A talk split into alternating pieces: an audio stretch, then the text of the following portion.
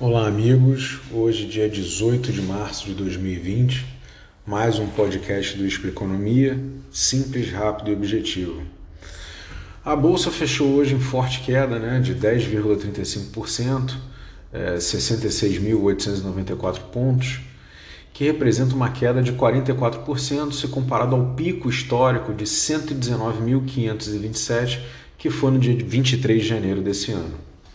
Hoje nós tivemos o sexto circuit breaker dentro do mês, o que iguala é, ao que aconteceu na crise de 2008, e o valor da bolsa em dólar também já está abaixo da crise de 2008. Falando em dólar, o dólar fechou hoje em 5,10, que é a máxima histórica, e esse movimento de valorização do dólar persiste também em relação às outras moedas, né?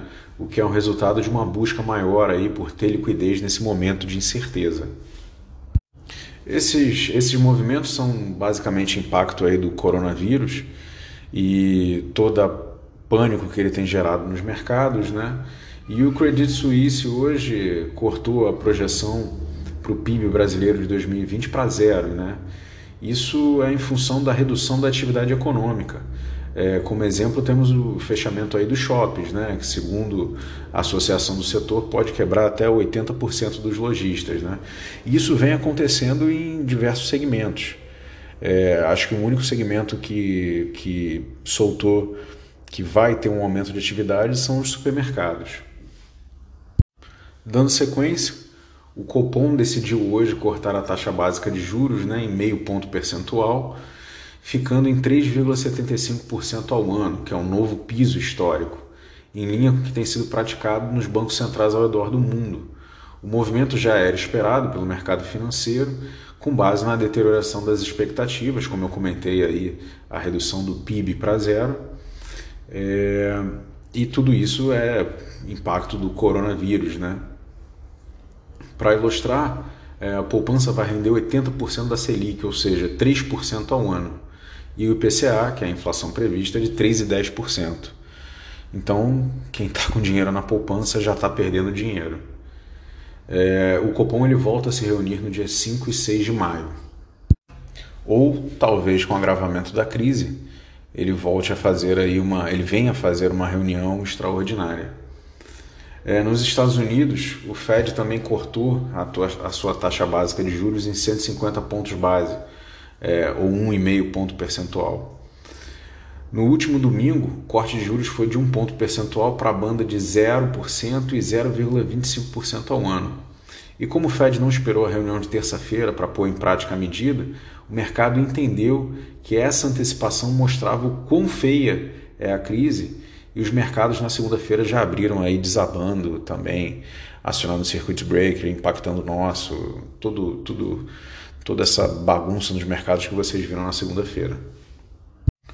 Ainda em relação ao Federal Reserve, é, foi anunciado na terça-feira mais uma injeção de 500 bilhões de dólares no sistema financeiro para conter os problemas de financiamento associados ao efeito do coronavírus. É, na semana passada, a autoridade monetária já tinha anunciado uma operação do tipo que totalizou 1,5 trilhão de dólares. É, essas operações e outras medidas de liquidez é, servem para que o, o, o, os bancos mantenham o dinheiro circulando na economia. E a expressão aqui é quantitative easing. O que acontece? O Fed está imprimindo dinheiro e jogando dinheiro na economia. E um outro ponto interessante aqui a comentar é que o Tesouro Americano propõe cerca de 500 bilhões de dólares em cheques a serem enviados para as famílias americanas, também como medida aí para conter os impactos do coronavírus e aliviar a vida do cidadão. Já aqui no Brasil, na noite de segunda-feira, com o agravamento da crise aí do coronavírus e a diminuição aí das perspectivas futuras, é, o ministro Paulo Guedes anunciou um programa no montante aí de 147 bilhões de reais e medidas emergenciais para atender os grupos mais vulneráveis da população. O plano foi dividido em três frentes: auxílio imediato à população mais vulnerável, manutenção de empregos e combate à pandemia. É, e as medidas são basicamente a antecipação do 13º salário de aposentados, diferimento do prazo de pagamento de FGTS e outros impostos e contribuições federais por três meses. É...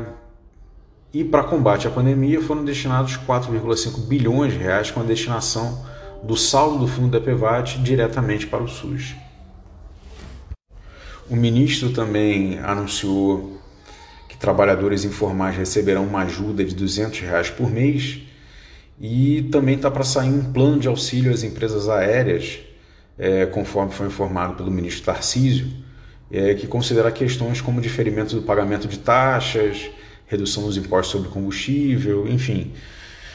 É, o governo está tentando implementar medidas aí para socorrer aí tanto a população mais vulnerável quanto os setores da economia que estão sendo mais impactados, que é o caso do setor aéreo. E o Palácio do Planalto anunciou ontem que o governo vai pedir ao Congresso Nacional reconhecimento do estado de calamidade pública em meio ao avanço aí da epidemia do coronavírus.